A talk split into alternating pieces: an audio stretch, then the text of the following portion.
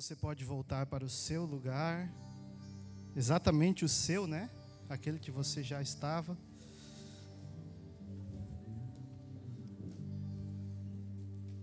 Oi, Yuri.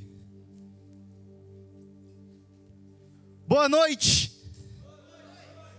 De máscara fica abafado, mas dá para falar mais alto. Boa noite. Amado, antes de eu me apresentar, eu gostaria de ler um texto para vocês sobre o tema dessa noite. Amém? Vai se acomodando aí, vai sentando, vai acalmando.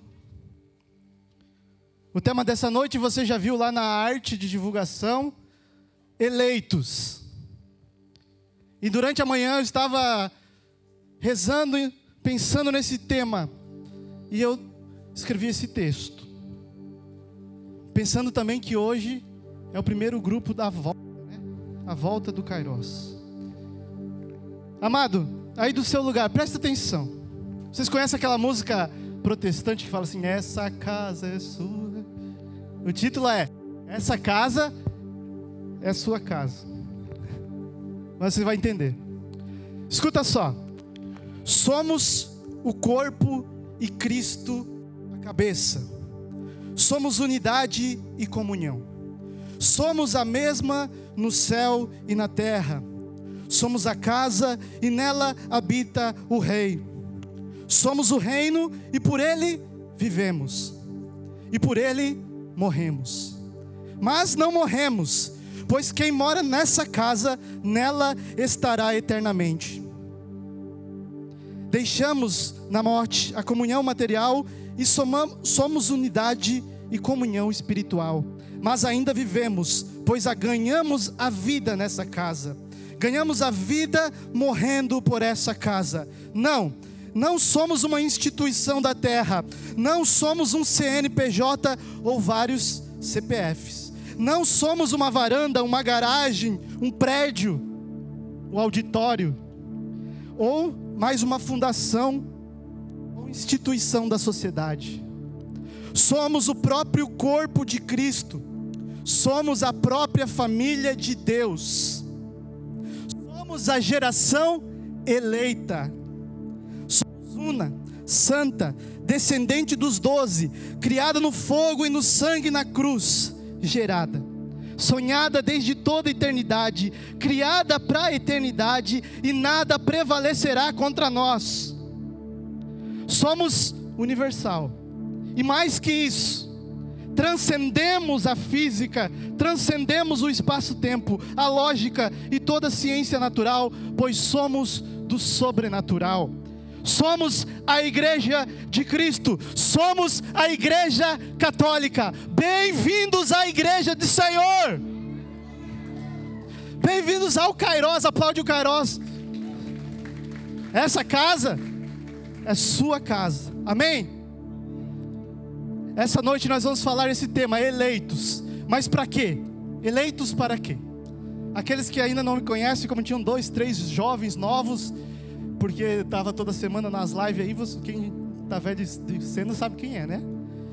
Mas eu sou o Jonathan, sou conhecido como Jack, tenho 29 anos, sou missionário fundador da Missão Amparo, e hoje, mais uma vez, venho aqui e prepare o lombo, porque Deus preparou um chicote para nós.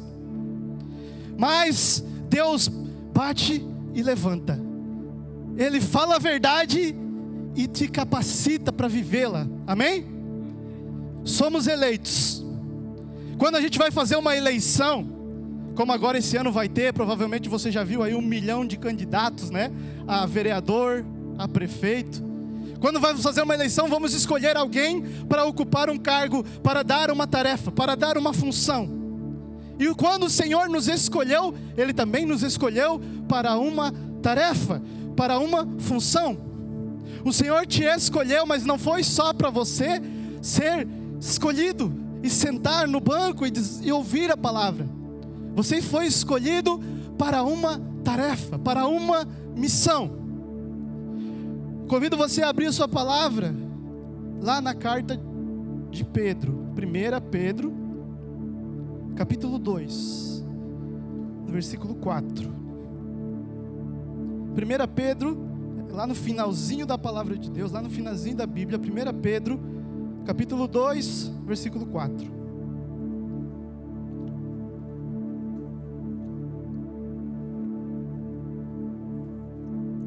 Abre lá, no Apocalipse e vai voltando.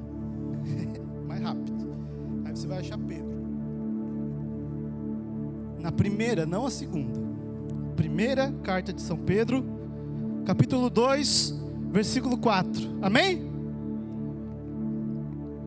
A palavra de Deus vai dizer assim: Chegai-vos a ele a pedra viva, rejeitada, é verdade, pelos homens, mas diante de Deus eleita e preciosa. Do mesmo modo, também vós, como pedras vivas, prestai-vos a construção de um edifício espiritual para um sacerdócio santo, a fim de oferecer de sacrifícios espirituais aceitáveis a Deus por Jesus. Com efeito, nas Escrituras se lê: Eis que ponho em Sião uma pedra angular, escolhida e preciosa. Quem nela crê não será confundido. Isto é, para vós, para, para vós credes, ela será um tesouro precioso.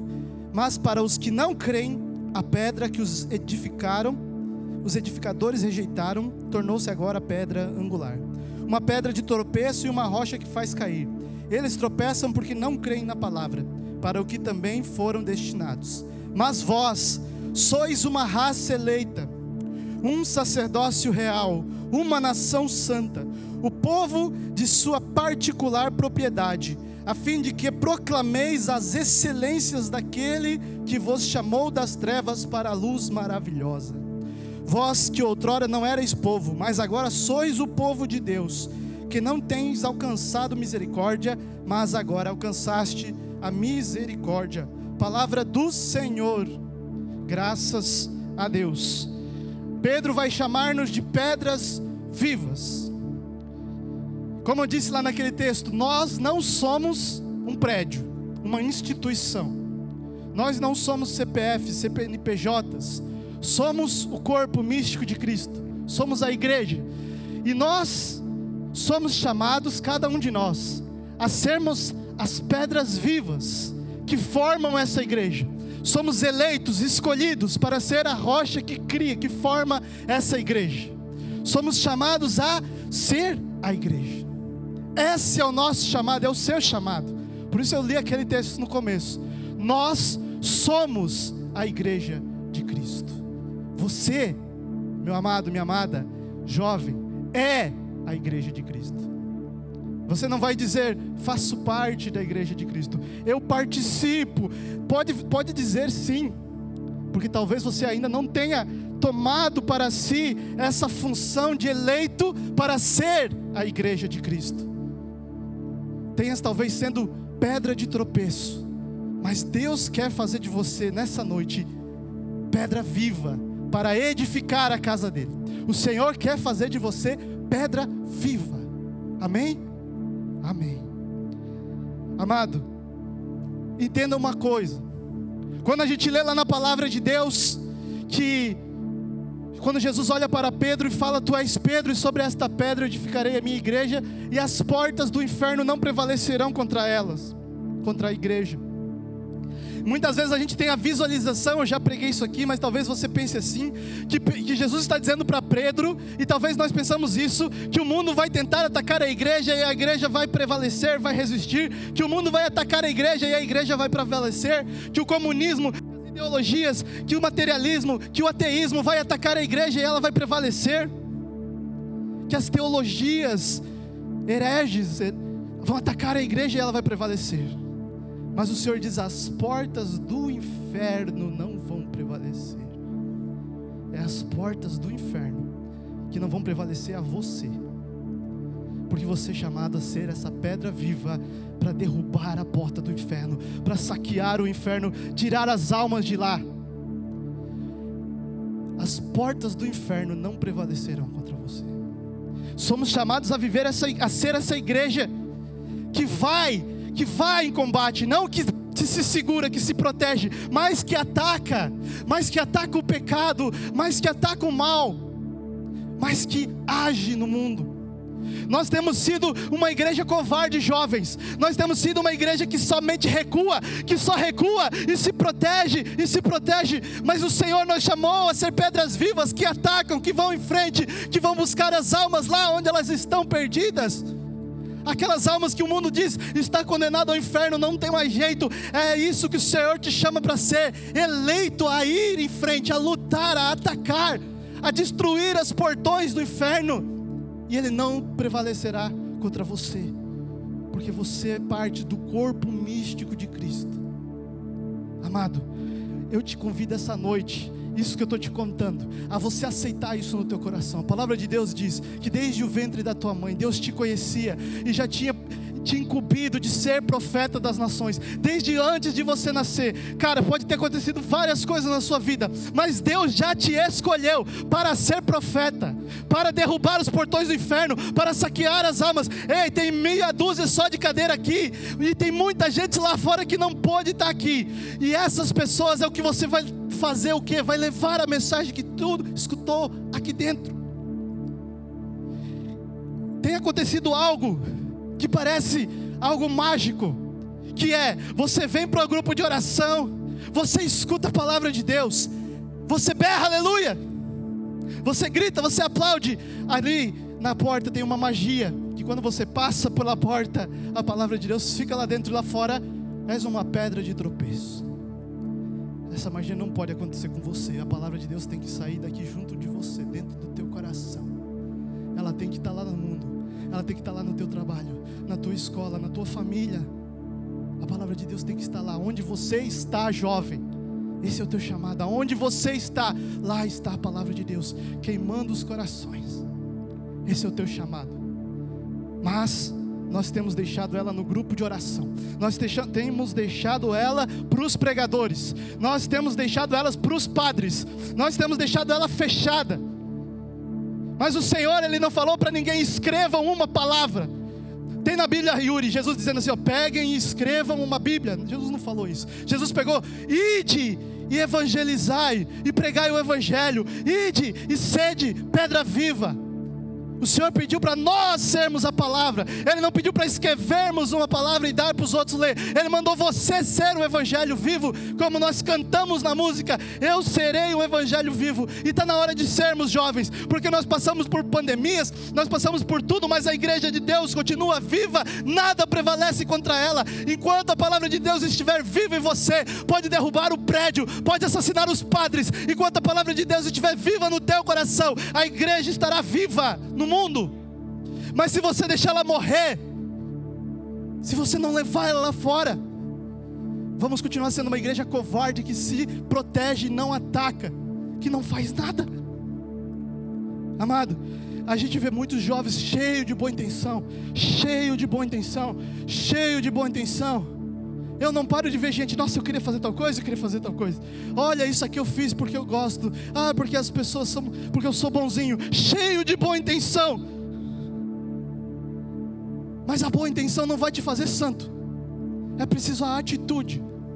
É preciso colocar a vida nas tuas atitudes, a vida. Chega de ser a geração que tem boa intenção. Está na hora de sermos de fato, de uma vez, a geração santa. Isso aqui, amado, eu estava escrevendo, Deus soprou no ouvido. Eu não quero mais uma geração de teatro, uma geração que canta, que pula, que grita, que berra, mas é pedra de tropeço. Eu não quero mais teatro. O Senhor falou: chega de teatro, Kairos. Chega de teatro, jovens. Chega de pulo, bonito, é lindo, é maravilhoso você dançar, você cantar. Amado, eu estava ali no canto, eu estava com o olho fechado, eu nem sabia o que eu estava fazendo, meu corpo estava pulando.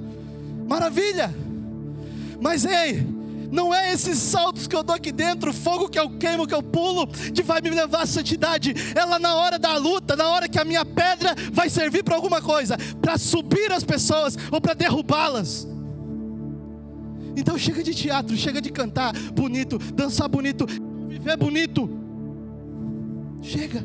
O Senhor falava no meu coração: esse, eu não quero mais uma igreja de teatro.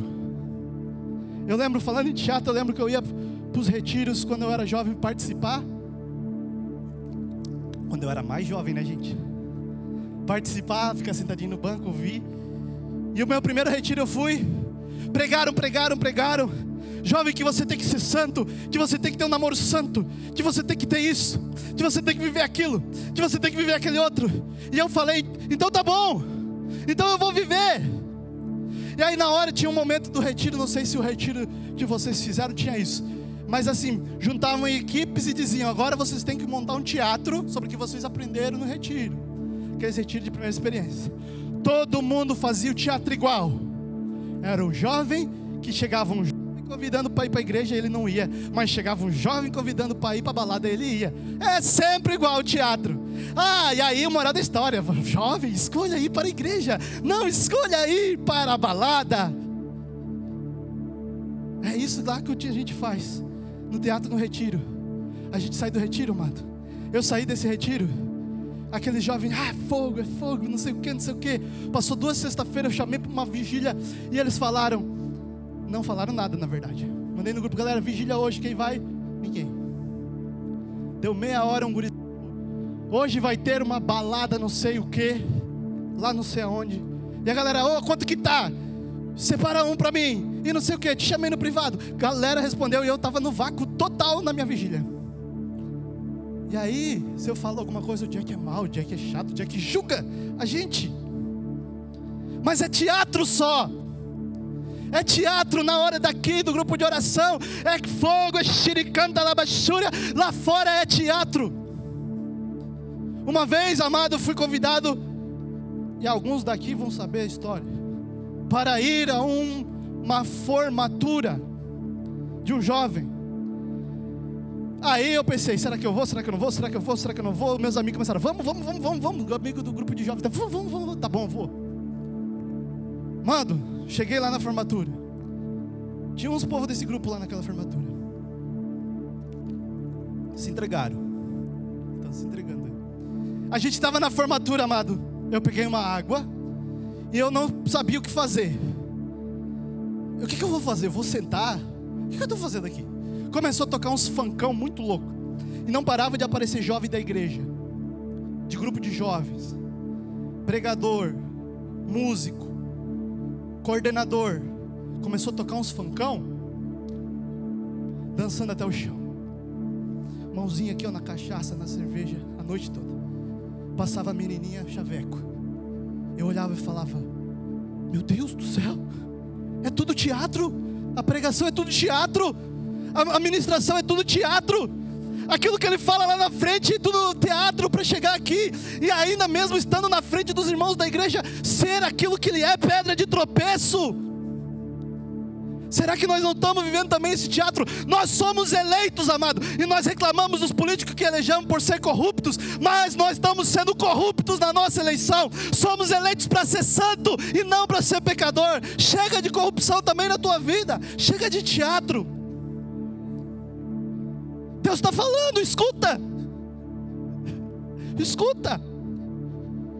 Amado, se a gente não parar de teatro, vai ser muito bonito eu sair com a camisa escrito sou Kairos, mas eu gero desgraça e não graça. Eu estou lá chamando, eu sou sentinela, mas eu não vigio. Ai, amado, eu sou peregrino do amor, mas eu gero ódio. Que mentirada do caramba. Vamos começar a viver isso.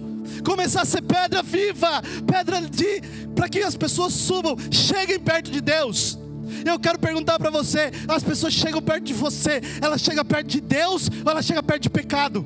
Quando ela vai falar com você, ela vai se aproximar de Deus. Quando ela, um metro de distância, tá certo? Quando ela chegar perto de você, para falar com você, o que que vão falar? Do que? Qual é o assunto? É para falar mal dos outros? Às vezes é, né, irmão?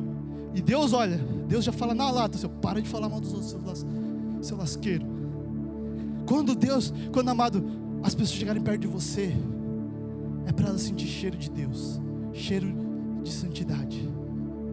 É para ela perceber esse. Eu sei que eu posso abrir meu coração, falar as coisas que estão tá doendo, porque a gente está lá, todos bonitinhos, politicamente corretos, com os nossos stories amarelos, dizendo: Meu DM está aberto, venha falar comigo. É lindo, bonito. Ninguém vai falar, mas se falar, você não sabe o que fazer.